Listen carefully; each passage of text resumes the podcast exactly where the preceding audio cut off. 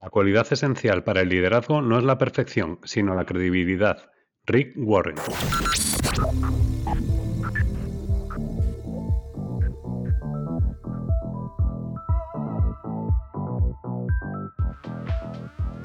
Pasión y talento con Gabriel Gómez.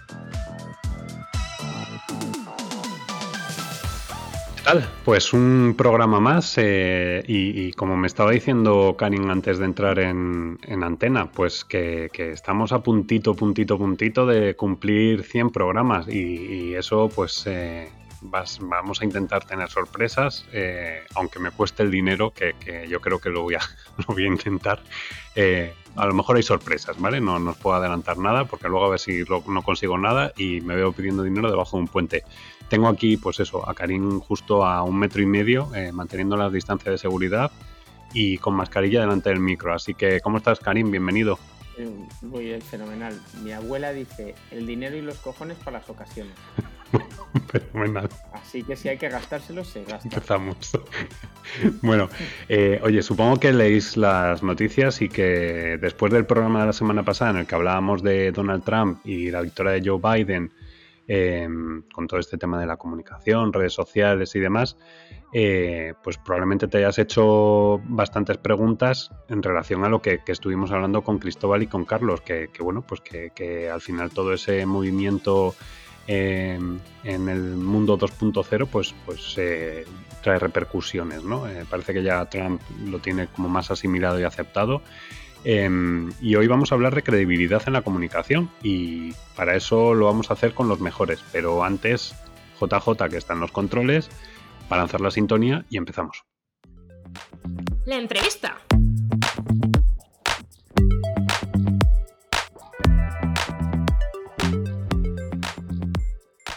Y bueno, pues eh, como ya os decía, pues nosotros siempre nos rodeamos de los mejores y, con quién mejor que con Luis Miguel Díaz Meco que, podamos hablar del tema de la credibilidad.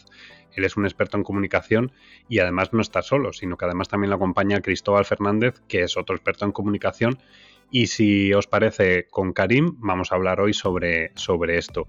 Eh, lo cierto es que hace unos días saltaba la noticia eh, porque el gobierno aprobaba la actuación contra la desinformación en algunos medios de comunicación y como todo, pues unos lo han enfocado desde unos medios de comunicación, lo han enfocado desde una perspectiva completamente partidista, otros no tanto y otros se han limitado a comentarlo desde el punto de vista objetivo. Em, pues bueno, yo ahora voy a dar primero la bienvenida a Luis Miguel y a Cristóbal. ¿Cómo estáis? Pues muy bien, encantado de estar nuevamente con todos vosotros y también rodeado. Y, tenemos también a Cristóbal. Eh, ¿Cómo estás, Cristóbal? Muy bien, igualmente. También muy feliz de estar con vosotros. Bueno, pues si os parece, Luis Miguel, Cristóbal y Karim, vamos a hablar sobre esto. Eh, yo no sé qué opináis sobre, sobre esta nueva ley eh, que, bueno, que le llaman ley, que en realidad es una actuación contra la desinformación. ¿Es necesaria? Desde mi punto de vista, un poco por abrir el fuego, cuando se tiene que legislar sobre alguna materia, en temas de información y de comunicación, eh, mala señal. Y en el caso que nos ocupa, pues eh, el problema es que si no gozas de una excelente reputación, tratar de marcar, eh, digamos, las pautas de la credibilidad en instituciones ajenas, pues siempre es un problema grave, sobre todo desde el punto de vista político.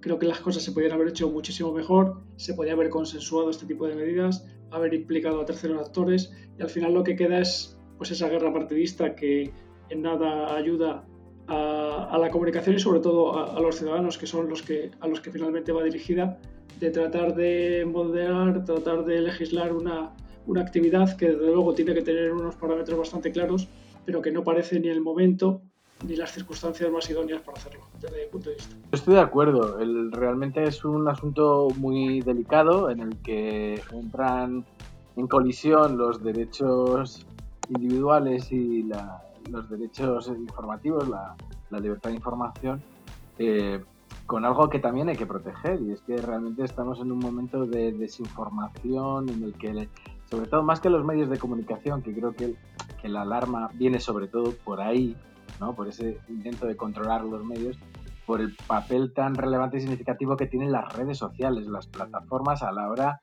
de eh, vehicular bulos, eh, falsedades y desinformaciones. Y en ese sentido es verdad pues que eh, es, un ámbito en el que mm, realmente pues no, no hay un coto es un tema muy delicado y como se ha dicho, efectivamente se podía haber gestionado de otra forma. De cualquier forma, lo que salió en el BOE en realidad era prácticamente pues, pues una declaración de intenciones, pero no tenía realmente desarrollado eh, el, detalle de cómo hacerlo y claro, pues ante la ambigüedad pues mm, surge la desconfianza, como no puede ser de otra forma. Y yo creo que si esto se hubiera planteado de otra forma, si hubieran llegado consensos previamente, pues hubiera tenido otro, otro tipo de recepción, porque efectivamente sí que tenemos un problema. Eh, y es un problema que además no es un problema que se pueda eh, seguramente hacer frente solo a nivel local, porque es un problema mm, que, que se está produciendo a nivel global, como es la, la desinformación o el manejo de, bulos que corren libremente eh, a nivel internacional y global a través de las redes sociales, de las mensajerías instantáneas, etc. De hecho, eh, si, me permitís, sí que es cierto que, se, ha formulado esta, esta actuación contra la desinformación. Em, y, bueno, al final es una iniciativa que ha nacido del Parlamento Europeo, es decir, tras ver un poco cómo se estaba desarrollando eh, pues ese movimiento dentro de, los medios de comunicación y redes sociales, eh, la Comisión Europea sí que es cierto que, pues activó este, este mecanismo y ha, incitado a todos los gobiernos a, tomar medidas y cartas en el asunto. Em, yo no sé si esto em, que lo, que lo he traído pues por un poco por unirlo, enlazarlo con, el tema de la credibilidad. Em, estamos viviendo en un mundo repleto de bulos, no voy a decir fake news, porque si no Cristóbal, este Luis Miguel le da un infarto por los anglicismos, pero, pero de bulos. Sí, porque al final eh, la situación eh, política en España y en, buena parte de la comunicación internacional cada vez está más polarizada parece que no tenemos eh, puntos en común, puntos de encuentro, y entonces eh, este populismo eh, que nos afecta a todos los niveles de la vida lo que hace es un poco maximizar las ideas políticas, sociales, económicas, etc. Y al final, pues con estos sesgos cerebrales que tenemos cada uno de nosotros, aunque muchas veces seamos los ignoremos, pues al final lo que hacemos es tender hacia aquellas informaciones que confirman nuestra forma de pensar y en muchas ocasiones por falta, que esto es un poco el, telón de fondo, por falta de educación y de formación, sobre todo en el entorno digital, damos por buenas informaciones que se adaptan a nuestra forma de pensar, pero que lógicamente no están basadas en datos objetivos. Y el problema es que si no ponemos coto desde el punto de vista educativo, desde muy pronto, cuando los jóvenes acceden a las redes sociales, por ejemplo, pues tenemos muy, muy difícil controlar eh, la, la, propagación de bulos porque al final compartimos básicamente aquellas informaciones que, concuerdan con nuestra forma de pensar. La base y un poco el propósito previo sería que estas informaciones estén en consonancia con nuestra forma de pensar, sean reales, estén basadas en, hechos y no sean meras invenciones con el propósito eh, claro de desprestigiar a la otra parte. Karim, tú en este sentido, tú además eres un gran luchador contra los bulos en tus redes sociales. ¿Por qué? ¿Por qué dices eso? No, porque tú has puesto alguna información sobre Trump y cosas así en redes sociales, ¿no? Si no recuerdo mal, o a lo mejor era otro Karim. no, bueno, puede, ser, ahora no, me doy cuenta. Mirad, yo soy un ignorante en este tema, como en casi todos. Lo que, lo que a mí sí me parece, yo lo que sí que creo que se puede hacer es sancionar eh, cuando se demuestre que la noticia es falsa. Es decir, más que hacer un filtro previo, que creo que eso es muy peligroso, lo que sí se puede hacer es penalizar una vez que se ha demostrado que realmente la noticia que se ha publicado es falsa. No sé qué opináis. Es que es bastante complicado. Al final, si ese filtro no lo hacemos cada uno de nosotros, es muy complicado que entidades externas sean capaces de valorar lo que una información casi en tiempo real eh, responde a unas pautas de, de credibilidad o no. En el caso de las plataformas, por ejemplo, pues ellas lógicamente están en el lado del negocio les importa bastante poco la credibilidad o la posibilidad de que se difundan bulos. Es más, en muchos ámbitos le son favorables a su modelo de negocio. Y entonces, claro, pues tanto Facebook, por ejemplo, Twitter, WhatsApp, pues no tienen ningún interés en que determinado tipo de informaciones eh, dejen de, navegar por sus plataformas. Al, contrario, cuanta más actividad haya dentro de cada una de ellas, pues mayor volumen de negocio van a, van a generar. Y solo, por ejemplo, lo hemos visto con las elecciones eh, norteamericanas, solo en la medida en que la opinión pública cada vez es un poco más militante en este sentido, pues tanto Facebook como, Twitter pues se han visto obligadas en cierta medida a cortar algunas informaciones que eran meridianamente eh, falsas, eh, intencionadamente, digamos, eh, trataban de llevar a determinadas personas en favor de unas ideas o de otras. Pero eso... Me encanta mi, mi, propuesta, ¿eh, Luis Miguel? Hombre, es que es muy complicado. Al final conviene tener cierto equilibrio porque quizá vamos a crear un problema mayor del que tenemos. Claro, claro. Eh, fijaros que, mm, bueno, esto ya lo hablamos en el, programa anterior, pero, pero durante las elecciones americanas, eh, norteamericanas, sí que es cierto que hubo medios de comunicación que censuraron, por ejemplo, fue, fue, muy, fue muy llamativo el momento en el que la propia Fox eh, bloqueó el mensaje de Donald Trump en el que tras las elecciones él no, daba una información veraz, eh, como siempre, o casi siempre. Y, fue muy sonado eso desde el punto de vista de, medios de comunicación. Entonces, claro, también ahí se generó ese debate, ¿no? Eh, vuelvo otra vez al tema de la credibilidad ¿Puede un medio o debe un medio eh, parar ese tipo de informaciones? Desde el punto de vista, porque aquí ya se mezcla un poco la ética profesional, el compromiso, eh, porque también tú ahora mismo lo estás mencionando, Luis Miguel, o sea, es decir, las plataformas, las 2.0, pero también los medios de comunicación tradicionales, pues no dejan de ser negocios y necesitan pues eh, entrada de dinero para, poder mantener la estructura, ¿no? Em, es estamos jugando ahí en una delgada línea roja entre ética, eh, necesidad y profesionalidad? Yo en los medios de comunicación no lo veo tanto porque la deontología profesional te tiene que llevar a eh, contrastar las informaciones y a publicar aquellas en las que, te bases en datos. En ocasiones, en mi caso por formación periodística, te puedes equivocar porque a lo mejor la fuente no desvele determinados datos de una forma más real, pero existe todo un proceso, digamos, de armazón de la noticia en favor de, una, de, un uso ético. Otra cosa es que de forma intencionada, como ocurre y vemos a diario en algunos medios de comunicación, por llamarlo de alguna manera, pero sobre todo a través de las redes sociales, pues eh, se tratan de difundir informaciones que son meridianamente falsas con el motivo abierto de desprestigiar a determinada parte aquí sí que hay que ser absolutamente inflexible, sobre todo porque en un medio de comunicación que merezca este nombre, su reputación, su credibilidad depende básicamente del tipo de informaciones que ofrezca, independientemente del sesgo ideológico que lógicamente haya detrás de la cabecera. Cristóbal, vosotros, evidentemente desde la Facultad de Comunicación de la Universidad Complutense, eh, lucháis contra la desinformación. De hecho, tenéis un montón de artículos y estudios eh, que se, enfocan en, en este sentido. Em, hay que, ya es desde las aulas para eh, formar a los profesionales del futuro o también la, población o, la persona de a pie también debe buscar esa, esa manera de, tener ese, ese, estado crítico.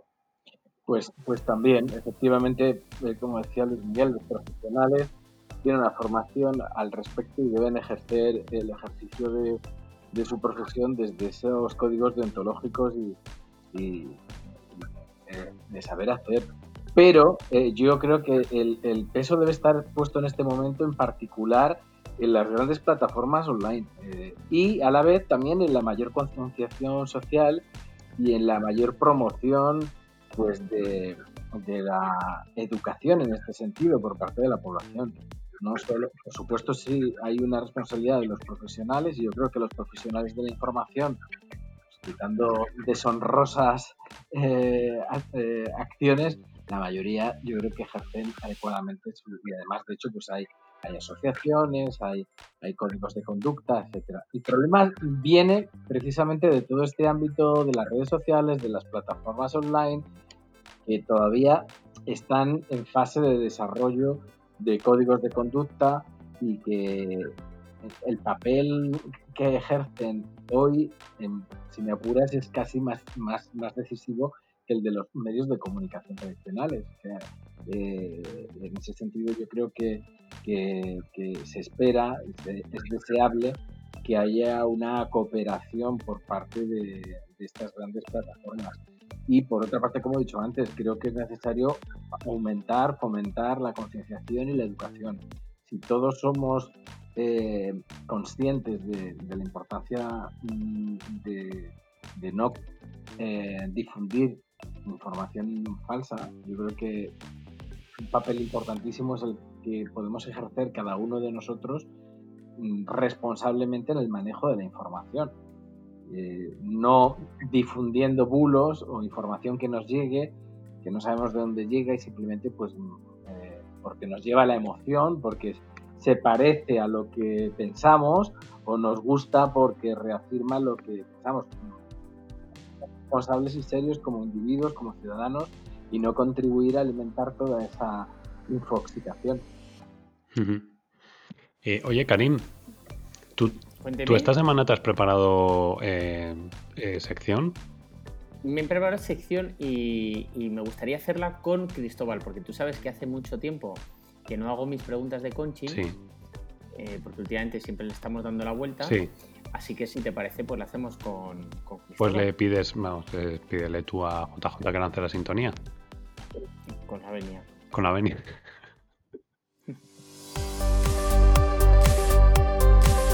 Preguntas de Consim.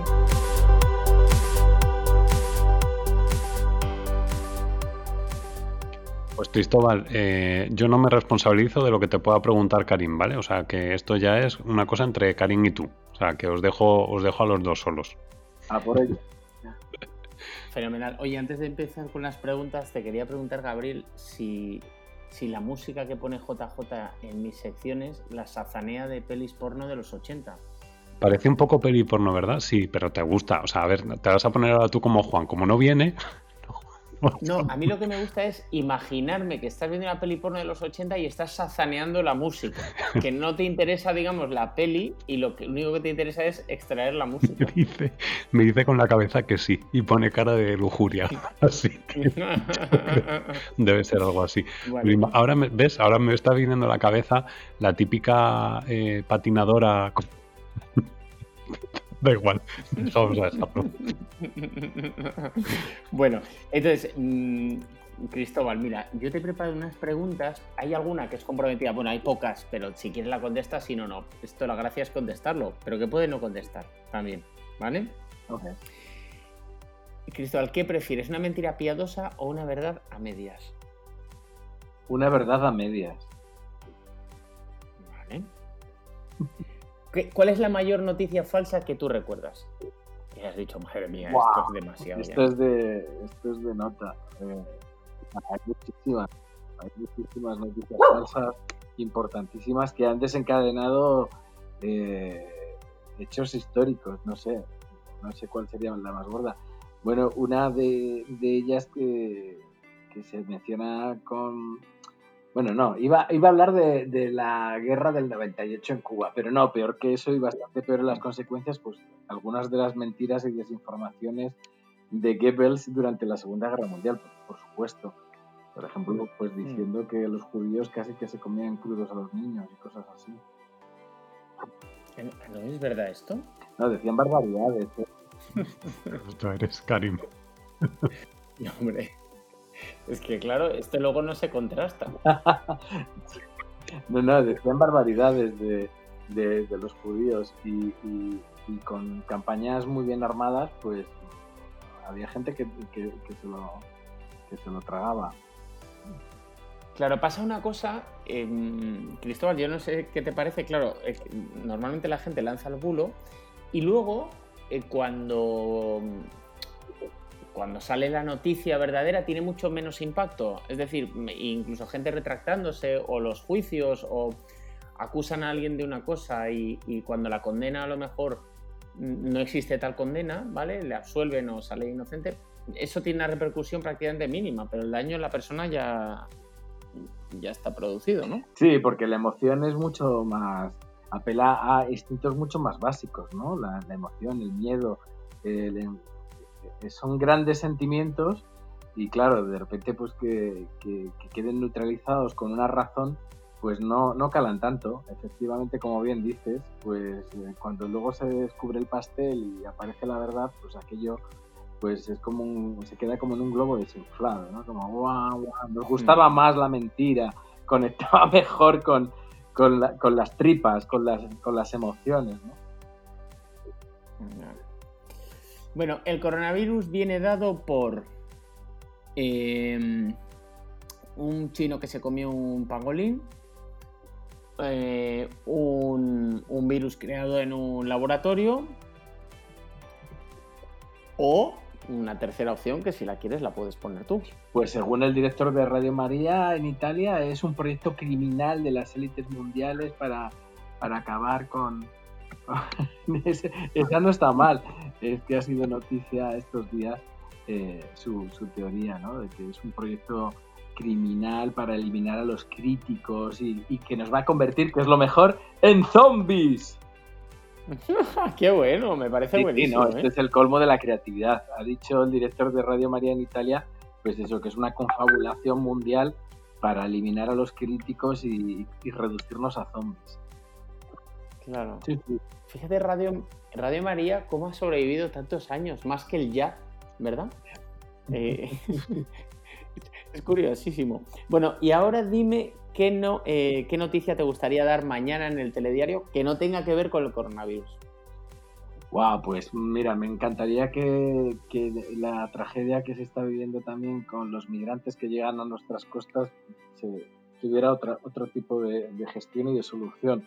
Sabéis que tenemos a dos mil y pico personas en Canarias, en Arguineguín, en unas condiciones verdaderamente complicadas. Y esto no es algo nuevo. Si alguien escucha este, este podcast dentro de, un año, pues a lo mejor desgraciadamente seguimos con esto porque llevamos muchos, muchos, muchos años con la misma eh, cuestión encima de la mesa y Europa no termina de resolver adecuadamente la gestión de, de, los migrantes, de la gente que llega en, pateras, en cayucos a nuestras costas y que, tienen detrás eh, historias muy, muy tremendas, ¿no? Y, todos, si hacemos un poquito de memoria, es que tendemos a olvidarlo, pero tenemos cosas muy, muy potentes eh, que, hemos visto y, que pasa la actualidad y lo olvidamos, pero hace unos días teníamos una madre gritando porque perdía a su bebé en, encima de, un, de, una, de una barca de rescate.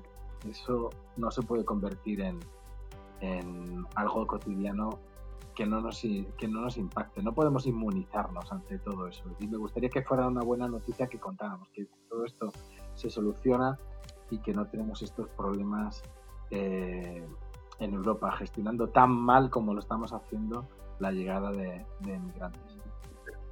Y, Qué bueno, Cristóbal.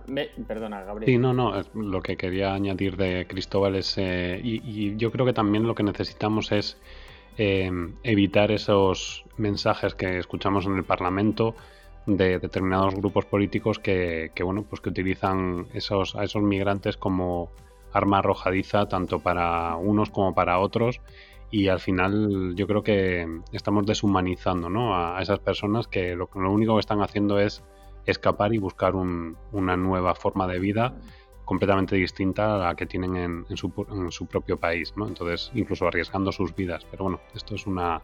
os voy a contar una cosa al hilo de esto, que mi, pareja es eh, azafata de vuelo. Entonces una vez me contó que ellos mm, hacen vuelos de repatriados, ¿no? Que llevan bueno, a personas a sus países de orígenes. Entonces, en muchas ocasiones, estos países no reconocen a, a estas personas. Es decir, ellos dicen, ¿de dónde vienes? Pues imagínate, de Senegal. Y el, el gobierno senegalés dice, no, no, yo no reconozco que este sea un ciudadano mío. Eh, y a veces, cuando les mandan a sus países, los condenan a muerte, los matan.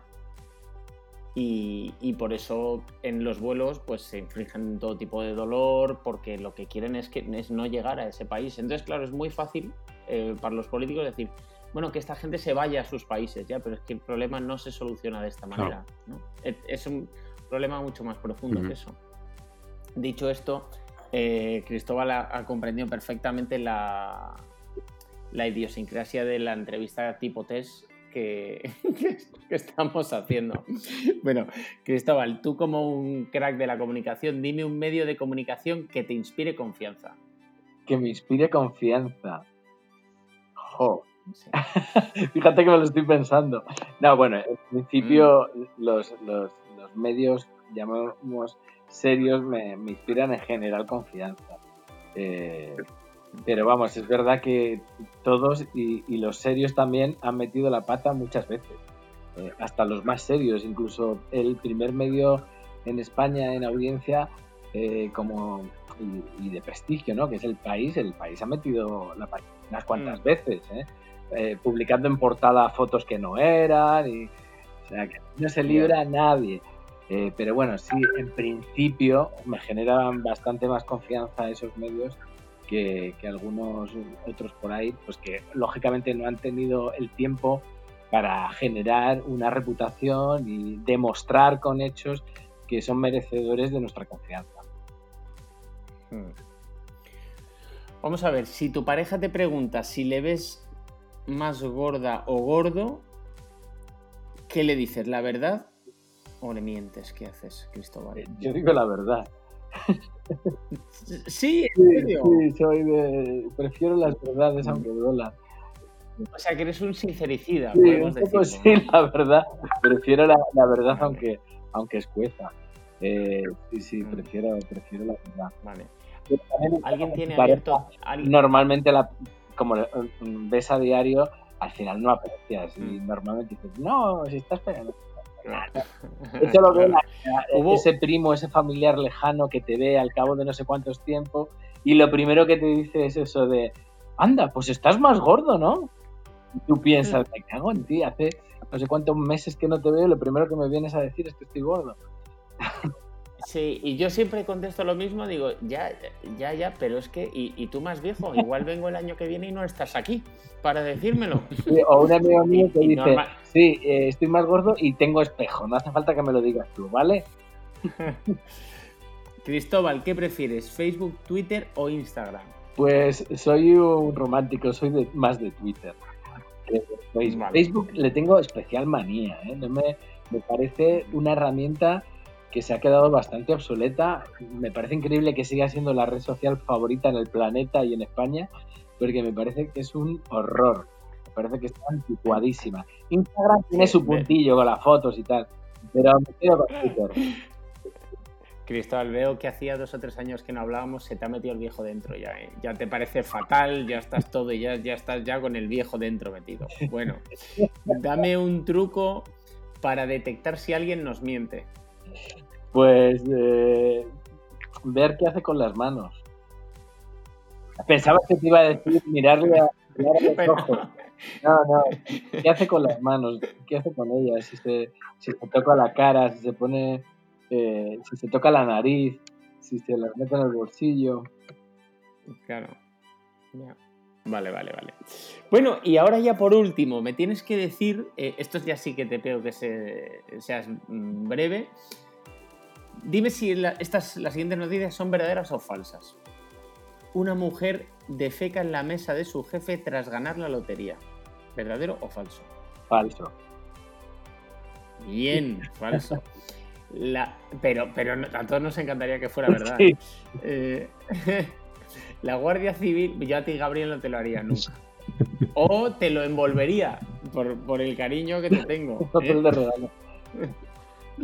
La Guardia Civil se moviliza para evitar un rapto que resultó ser una despedida de soltero. Puede ser, sí, sí, me la creo. sí.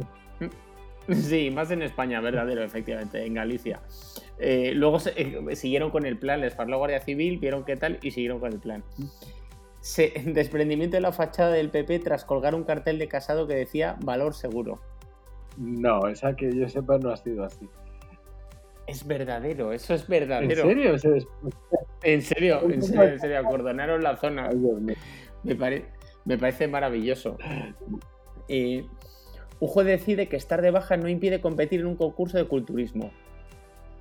Eh, verdadero. Verdadero, y además, y yo nunca he sabido por qué esto lo llaman culturismo si esta gente no está leyendo nunca, ¿no? Pero eh, tengo esa curiosidad. El Papa Francisco ayudó a Trump en su campaña electoral. Eh, falso. Falso. Bien, pero esto, esto ha sido una, una noticia falsa muy extendida. Un estudio demuestra que los hombres no piensan tan seguido en el sexo. ¿Verdadero o falso? No piensan tan seguido en el sexo. Eh, falso. No es verdadero. El estudio demuestra que solo piensan 177 minutos al día. Que, que, joder, 177 minutos al día es pensar un rato cada cuatro minutos. ¿No? O sea, que se te, que se te pase la, la palabra follar. Eh, cada cuatro minutos se te pasa por la cabeza. Y e- ellos entienden, el que ha hecho el estudio, que este ya debía estar salido perdido, que eso es como que es poco, ¿no? Eh, Sarkozy tiene un paraguas antibala, ¿verdadero o falso? Esa es buena. Pues eh, no sé, la verdad. Podría ser verdadero. Verdadero, joder, aciertas en todas. Un, un, grupo de científicos holandeses han descubierto un medicamento muy eficaz para reducir la diabetes B, eh, investigando la vacuna del coronavirus. ¿Verdadero o falso? Falso. Joder, Falso, estás no existe la diabetes B, será tipo B. Ah, coño, claro. El uno, eso, es que ves, lo he hecho como. Esta me la he inventado yo, digo, a ver si te pillo. Y claro, yo no sabía qué diabetes había. ¿ves? ¿Es la Por 1 eso. o la 2? Porque la de uno- yo digo, si te doy datos, digo, ya te lío. Ya te lío y ya dices, coño, es verdadero. Pero es que si te doy los datos mal, ¿no? Muy bueno. Una mujer se, una mujer se tira un pedo durante una operación e incendia un hospital en Tokio. Falso. Es verdadero, es verdadero, es verdadero. Este- En serio. Pero bueno, espera, porque en serio. puede ser verdadero y que lo hayas buscado en un medio de comunicación que lo único que habla son de bulos. O sea que. Ya, ya, bueno, pero eso ya os lo curráis vosotros. A mí ya, yo ya con hacer la, la sección ya tengo bastante. Me llama la atención Oye, los japoneses, eh, que son muy cuidadosos y muy pulcros con, con todo lo que sale de su cuerpo. sí. Se les, cada vez que se tiran un pedo se les abre un poquito el ojo. Eh, escucharme, eh, os tengo que dejar porque tengo que ir a tender la ropa. Mm, Cristóbal, ha sido un placer hacerte las preguntas de coaching. Igualmente, muchísimas gracias. Vale, un abrazo. Bueno, le debes, una, le debes unas preguntas de coaching a Luis Miguel en la próxima, ¿eh? A Luis Miguel. Vale, vale. Venga, perfecto. Venga, gracias, Karim. Hasta. Un abrazo Ahora. a todos. Chao. Adiós. eh. Adiós. Chao, chao. Bueno, pues después de estas preguntas de coaching, eh, si os parece, volvemos otra vez a, a meternos en, en el momento credibilidad, que estábamos ahí metidos de lleno. Eh, fijaros, eh, cuando hablamos de, bueno, pues en, es- en este caso eh, hablamos de los sesgos conscientes, los, inconsci- los inconscientes, y Luis Miguel, te quería preguntar por esos eh, filtros burbuja que, tú hablas en tu blog y, que la verdad es que me, han llamado la atención. A ver si nos puedes contar un poco más. Sí, pues esto es una investigación que realizó, bueno, entre otros Elie Parisier, que es el, digamos, el padre de- del término, y es básicamente pues cómo las redes sociales, los buscadores, etcétera, el entorno digital nos ofrece aquellas informaciones que están más en consonancia con aquello que pensamos. Esto tiene una, una fórmula práctica muy sencilla. Mm, Si hacemos la misma búsqueda desde dos ordenadores diferentes o incluso dos personas diferentes que utilicen distintos dispositivos, no vamos a obtener nunca los mismos resultados. Porque, por ejemplo, si accedemos a Google, Google tiene en cuenta todas las búsquedas previas que hemos realizado, desde dónde las realizamos, qué tipo de enlaces pinchamos, a qué tipo de información accedemos. Entonces nos ofrece, digamos, una información a la carta. ¿Esto qué nos ofrece? Puede ser eh, ventajoso en el caso de que estemos buscando un dato, estemos buscando determinada información, eh, digamos, muy, muy particular, pero en términos generales lo que hace es que eh, limita enormemente la cantidad de información a la que estamos expuestos. Al final recibimos siempre una información muy sesgada a la, forma que tenemos de pensar y de, ver la, sociedad. De hecho, pues hay multitud de, de recomendaciones de acceder a un buscador, por ejemplo, a través de una VPN o a través de un entorno eh, cerrado para que esas búsquedas no discriminen en función de tus eh, conocimientos, experiencia previos y darte una imagen, digamos, una, mucho más amplia del mundo en el que vives. Esto ocurre exactamente lo mismo con las redes sociales. Al final te relacionas con aquellas personas que piensan básicamente como tú. Y lo que hacemos es cerrar enormemente el círculo de conocimiento al que podemos acceder. Ahora que tenemos más información que nunca sobre casi todo disponible, pues parece que no terminamos de ser lo suficientemente abiertos de mente para buscar fuentes de conocimiento más allá de nuestras percepciones previas.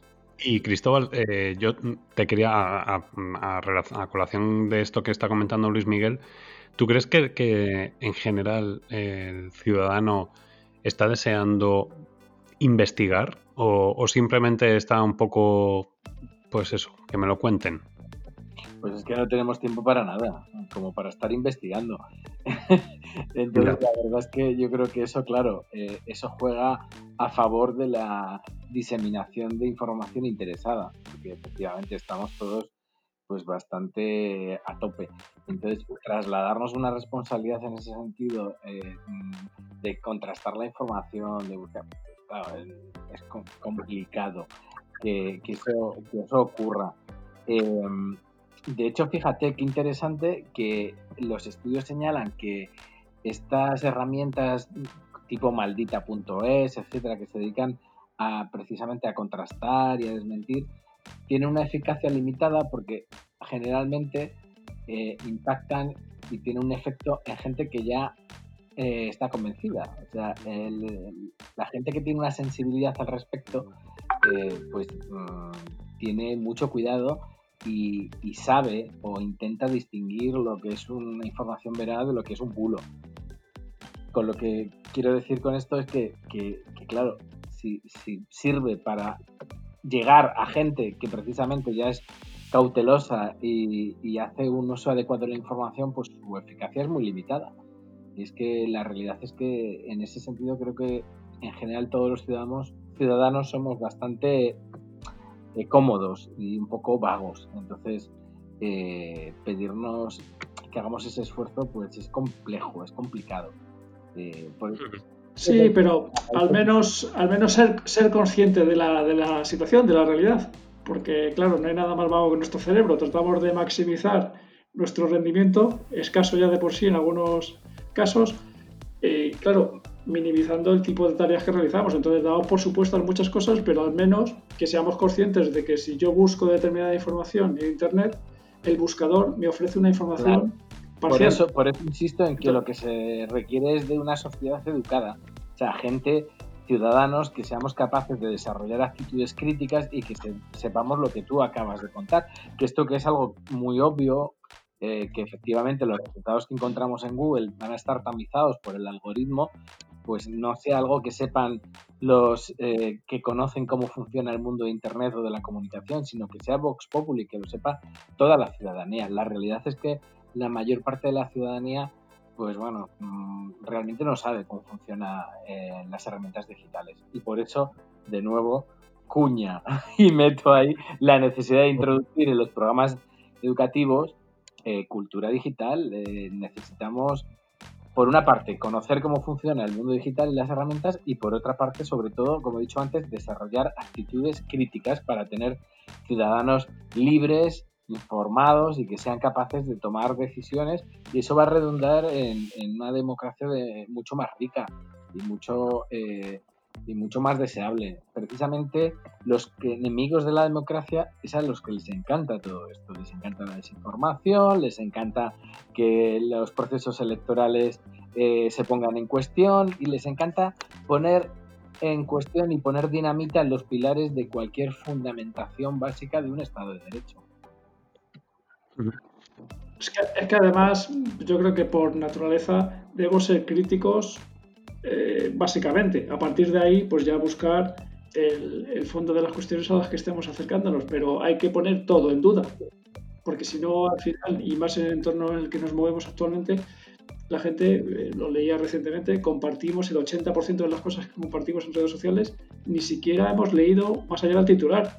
Entonces no sabemos todo lo que hay detrás. Eh, no sabemos si, incluso si estamos de acuerdo con lo que se dice, pero por motivos los que comentaba Cristóbal anteriormente, un poco ese de sentimientos y ese tipo de pautas, el miedo eh, las cosas eh, graciosas o aquellas que concuerdan con nuestra forma de ver el mundo, pues compartimos alegremente cuestiones que básicamente o son falsas o incluso en muchas ocasiones no concuerdan con nuestra forma de ver el mundo, pero únicamente las compartimos y hacemos que en ocasiones de forma inconsciente bulos pues continúen su, su recorrido sin, sin, haber sido nosotros, digamos, el cortafuegos en ese momento. De hecho, no sé si, si a vosotros os ha pasado, a mí me pasó hace más bien poquito eh, que en Twitter me aparecía una noticia, vamos, al, yo ir a retuitear, eh, me saltaba un aviso diciendo, ¿estás seguro de que quieres retuitear esto y has leído la noticia?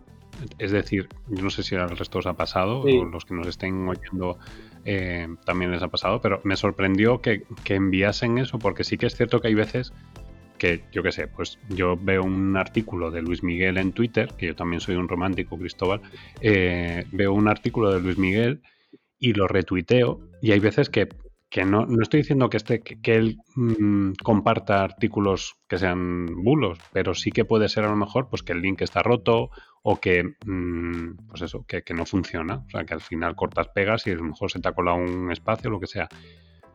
Ese tipo de cosas que a lo mejor sí pueden pasar con un, pues eso, con un bulo, em, yo creo que en este caso Twitter sí que es cierto que está tomando un poco más cartas en el asunto. Pero aún así, yo creo que también. Es una buenísima práctica. Yo creo que esos son esos pequeños pasos que deben dar las plataformas y que están demostrando que efectivamente pueden tomar cartas en el asunto para bien, igual que censurar esos eh, tweets de Trump, que por primera vez se convirtió en noticia el hecho de que eh, Twitter estuviera censurando eh, información falsa, que era fácilmente además comprobable que estaba transmitiendo este perfil. Yo creo que las plataformas pueden jugar un papel importante. De nuevo, volviendo al origen de la conversación, eh, esto también es muy delicado, porque, claro, estamos hablando de que está en, apenas 3-4 manos, 3-4 empresas, eh, el control de las redes sociales y el control de todo ese flujo de información. Entonces, por supuesto, creo que tiene una responsabilidad, pero atención, porque si ahora va a determinar eh, Twitter y Facebook y Google lo que es verdad y lo que es mentira, lo que es eh, lo que es admisible, lo que es inadmisible, pezón sí, pezón no, pues también es un, es un tema eh, excesivamente importante como para que recaiga eh, solo en manos de unas empresas. Yo creo que ahí se, se requiere desde luego el más amplio de los consensos y la participación de todos los interlocutores, políticos, profesionales, empresas, y, y, por eso el planteamiento de, de, la orden ministerial publicada en el BOE pues fue un poco torpe porque en realidad planteaba un tema muy complejo eh, eh, y que tiene muchos matices pues de una manera un poco abrupta, ¿no? presentando pues, una orden ministerial que no tenía todo el desarrollo y bueno, ha sido fácil eh, criticarla. Yo, sin embargo, no, no disiento en, del todo en las intenciones y creo que efectivamente hay que hay que tomar cartas en el asunto y vuelvo al tema de las redes sociales y hay que exigir a, las redes sociales una participación activa y una corresponsabilidad en, este asunto. No sé si conocéis eh, la plataforma Parler. No. No. Eh, bueno, pues eh, se convirtió en, en, muy, en muy poquito en muy poquito tiempo se ha convertido en una posible competencia de Twitter y os cuento el, nacimiento de esta red social.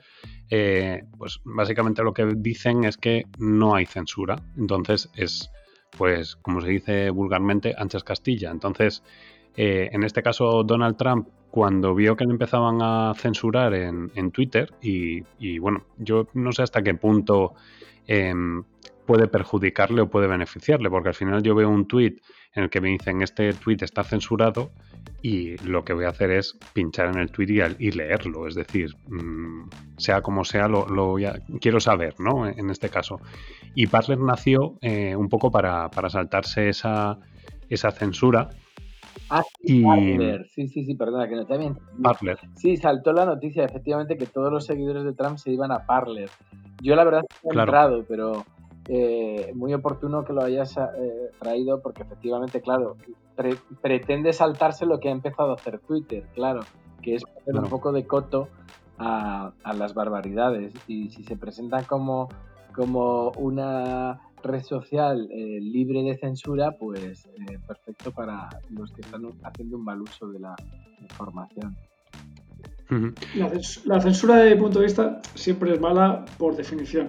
Pero en la situación en la que nos encontramos de falta de cultura digital, eh, digamos, enorme a todos los niveles, en todos los extractos, en todos los países, lo que no me parece de recibo es que eh, se traten, digamos, dos informaciones, una basada en datos científicos si queremos y otra eh, de una forma intencionadamente falsa, con la misma capacidad de difusión, porque hay datos, conocemos noticias, entornos que son absolutamente falsos. Si hay una evidencia científica, por poner un caso, de la bondad del uso de las vacunas a lo largo del tiempo, pues eh, yo no considero que determinada información que sea absolutamente sesgada, indicando cuestiones básicas de la ciencia que jamás tienen vinculación con las vacunas, no podrían tener eh, cabida en determinados entornos, como no la tienen en determinados medios, eh, digamos, serios, entre comillas.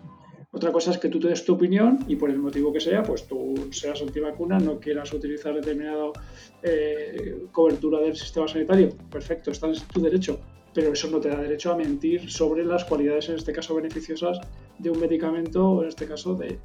Porque al final lo que estamos es poniendo a la misma altura cuestiones básicas que tienen todo un arraigo científico con otras elucubraciones de gente que busca su momento de fama por Dios sabe qué. Y bueno, pues en relación a esto que acabas de decir, eh, Luis Miguel, me gustaría preguntaros a los dos, ¿creéis que hay una pérdida de valores y principios que nos ha llevado a caer en esa desinformación? Más allá de los valores, eh, yo creo que no, no tenemos, digamos, una formación mínima, en parte por lo que comentaba Cristóbal, por nuestra aceleración en la vida diaria, no nos preocupamos realmente de valorar si determinadas informaciones eh, cumplen unos mínimos requisitos de, de credibilidad. Nosotros, en, este caso creo que hablo en nombre de los tres, tenemos una formación periodística previa en el ámbito de la comunicación y al final esos filtros, esas fuentes, esa asignación, digamos, de credibilidad ya la hacemos de forma natural, pero la gente normalmente pues eh, lo da por descontado. Lo he visto en Twitter, como si el canal diera algún tipo de legitimidad, como la televisión de antaño que decían nuestros padres. Es que lo ha dicho la televisión, muy bien, pues como si lo ha dicho el señor Papa. Si esto es incorrecto, es incorrecto, no hay vuelta atrás. Entonces, al final lo que tenemos que hacer es hacer ese ejercicio previo, personalmente, a través de la formación, de ser críticos con todo el entorno informativo que tenemos alrededor y, sobre todo, otorgar la credibilidad a aquellos medios que creemos, aquellas fuentes que nos hayan demostrado a lo largo del tiempo una fidelidad a los hechos y a las informaciones reales. Porque si no, al final eh, estamos poniendo lo que comentaba anteriormente, al mismo nivel a medios digitales con absolutamente cero credibilidad, con medios que llevan muchos años eh, ofreciendo informaciones de calidad, independientemente del sesgo político, económico, etcétera, que cada una de las cabeceras tenga. Em, y otro, otro tema que, supongo que sí que lo habréis eh, visto es el documental de, del Social Dilemma. Eh, de Social Dilemma es que como tengo que hablar como si estuviese Juan y hay veces que, lo tengo que pronunciar como para español, ¿vale? Pero es de Social Dilemma. Eh, no sé si lo habéis visto, el documental de Netflix. Sí, sí. Supongo que sí, ¿no? Vale. Em, y fijaros, claro, yo, yo, a raíz de esto, que ya lo, ya lo he comentado en algún otro programa, pero, pero hoy yo creo que, es perfecto que, que, hablemos sobre eso, porque de hecho creo que toca todos esos palos que hemos estado hablando de necesidad económica de los medios de comunicación, de las redes sociales, principalmente de las redes sociales. Em, claro, al final es un poco lo que, lo que has comentado tú también antes, eh, Luis Miguel, el, tema de, bueno, pues que si es una información Em, no sé si ha sido Luis Miguel o Cristóbal, pero que si es una información, por así decirlo, pues que no es mm, polémica, pues, pues no, no gusta, ¿no? es decir, la verdad es aburrida. ¿Es cierto que la verdad es aburrida? Hombre, a veces la verdad le, falta ese, e, e, ese puntillo que claro, que, precisamente es, una de las claves del éxito de los bulos eh, esa, mm, esa, exageración, eh, las cuestiones muy emocionales, muy grotescas, que claro, que como hemos dicho antes, conectan fácilmente, ¿no? Que a veces la verdad es aburrida. Bueno, eh, efectivamente a veces le puede faltar esa parte de conexión emocional primaria que tienen esas mentiras y que precisamente son las razones de... están en las razones de su, de su éxito. Y lo que ocurre muchas veces es que tratamos de embadurnar esa verdad con pues, esas conexiones sentimentales para hacerla mucho más atractiva y lo que hacemos es perder buena parte de la verdad original de la información que tratábamos de trasladar. Eso ocurre muchísimo en, las informaciones que trasladan empresas, instituciones, etcétera, es al final hablamos siempre de un mundo prácticamente ideal, en el que no hay fallas, no hay problemas, eh, un mundo de luz y color, que al final, claro, de forma indirecta redunda en nuestra falta de credibilidad, porque ya podemos decir lo que digamos que la gente no se lo cree. Mm. Y hemos sido nosotros, digamos, en cierta medida, los comunicadores, los que hemos facilitado esas, esas cuestiones, porque la verdad no sé, será, seguramente será mucho menos atractiva que determinada información, eh, determinado bulo, etcétera. Pero eh, si tratamos, si trabajamos en el ámbito de la comunicación, nos debemos a la verdad, al menos a la forma de presentar determinados hechos que tengan verosimilitud. Si no, dediquémonos a otra cosa. Fíjate, eh, Luis Miguel, que te estoy escuchando y no sé por qué me viene a la cabeza eh, la novela Un mundo feliz de Aldous Huxley. No sé por qué, pero, pero te escucho y me viene, me viene ese momento. Em, chicos, si os parece, para, cerrar, mm, ¿qué os parece si, damos, pues, compartimos algún consejo para que la gente pueda, eh, bueno, pues evitar esa, esa desinformación em, en el día a día? Lo primero sería buscar tiempo, ¿no? Esto ya te lo quito a ti, Cristóbal, pero, ¿cómo, ayudaríamos a, los oyentes que quieran, eh, bueno, pues eso, eh, pues evitar la Me lanzo yo eh, en esa línea de, es verdad que no tenemos tiempo, pero algo muy sencillo, no compartir informaciones no contrastadas. si, no, si no lo hacemos además es que creo que debemos eh, aceptar la responsabilidad de que eh, realmente nosotros somos parte también de las fake news, porque estamos contribuyendo eh, a, no romper las cadenas. Y en ese sentido, lo que he dicho también antes, necesitamos más educación desde las etapas primarias, primeras de la formación, desde primaria, desde secundaria, para desarrollar aún más que nunca actitudes críticas. Hace 15 años, cuando no existían las redes sociales, pues a lo mejor era bastante más fácil eh, eh, en ese sentido, porque la, información llegaba por menos vías.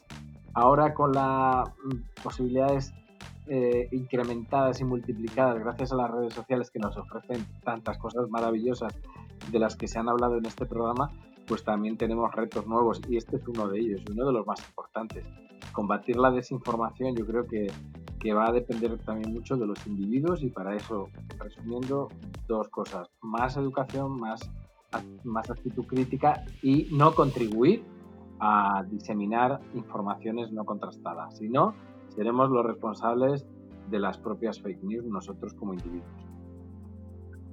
Sí, un poco retomando lo que comentaba Cristóbal respecto al sentido crítico, decía un personaje de Alan Poe que nunca te creas nada de lo que oigas y solo la mitad de lo que veas.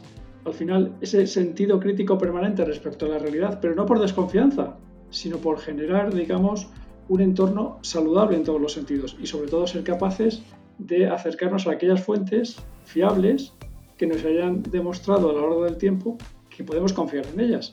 Eh, en mi caso en particular, cuando busco determinada información, pues acudo a determinadas fuentes porque sé que independientemente del sesgo, que esto es muy importante recalcarlo porque no existe una única eh, valoración de, una información, pero me van a ofrecer datos que son contrastables y que puedo ofrecer, compartir, etcétera, porque sé que tienen una verosimilitud detrás. Hoy en día estamos expuestos prácticamente a cualquier tipo de información y si no somos capaces de discernir aquella que es verosímil, aquella que responde a unos criterios de calidad y de objetividad, pues realmente vamos a tener muchísimos problemas, pero en todos los sentidos, en todos los ámbitos, desde el punto de vista personal, profesional, económico, etc.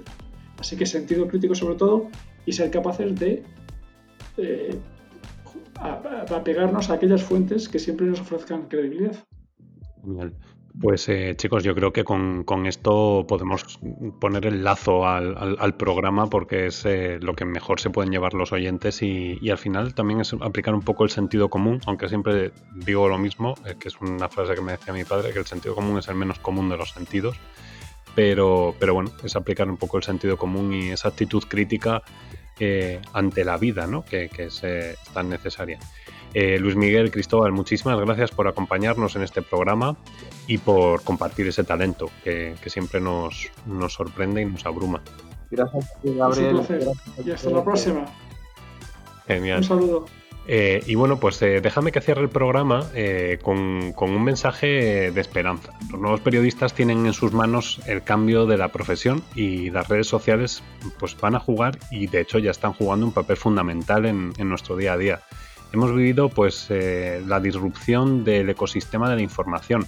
Se han creado perfiles profesionales nuevos, de hecho muchos eh, periodistas y, colegas de profesión se han tenido que reinventar. Y de hecho la Asociación de la Prensa de Madrid eh, continuamente está lanzando distintos cursos para, bueno, pues para reformular esa, profesión que, antes era servía solamente pues para redactar noticias y trabajar en un medio de comunicación y ahora ya no es tanto, sino que se ha abierto a, todo el mundo y a diferentes entornos y bueno, pues tenemos periodistas y, profesionales de la comunicación en cualquier sitio. También déjame meter una pequeña cuña, cuidado con esos eh, falsos periodistas o esos falsos profesionales que no tienen esa preparación y que bueno, pues que inundan los platos de televisión y las tertulias eh, políticas y, y de comunicación y que, bueno, pues que no tienen esa preparación básica. Entonces, porque eso al final genera muchos seguidores, pero también mucha desinformación. Utilicemos la tecnología como esa herramienta que nos facilita el estar y llegar siempre eh, a, todos, eh, estar siempre a la vanguardia y, como siempre os digo, hacer de la utopía una realidad.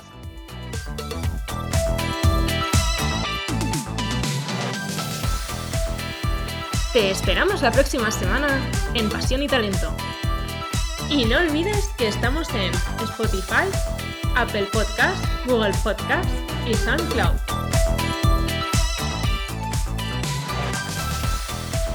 Pasión y Talento con Gabriel Gómez.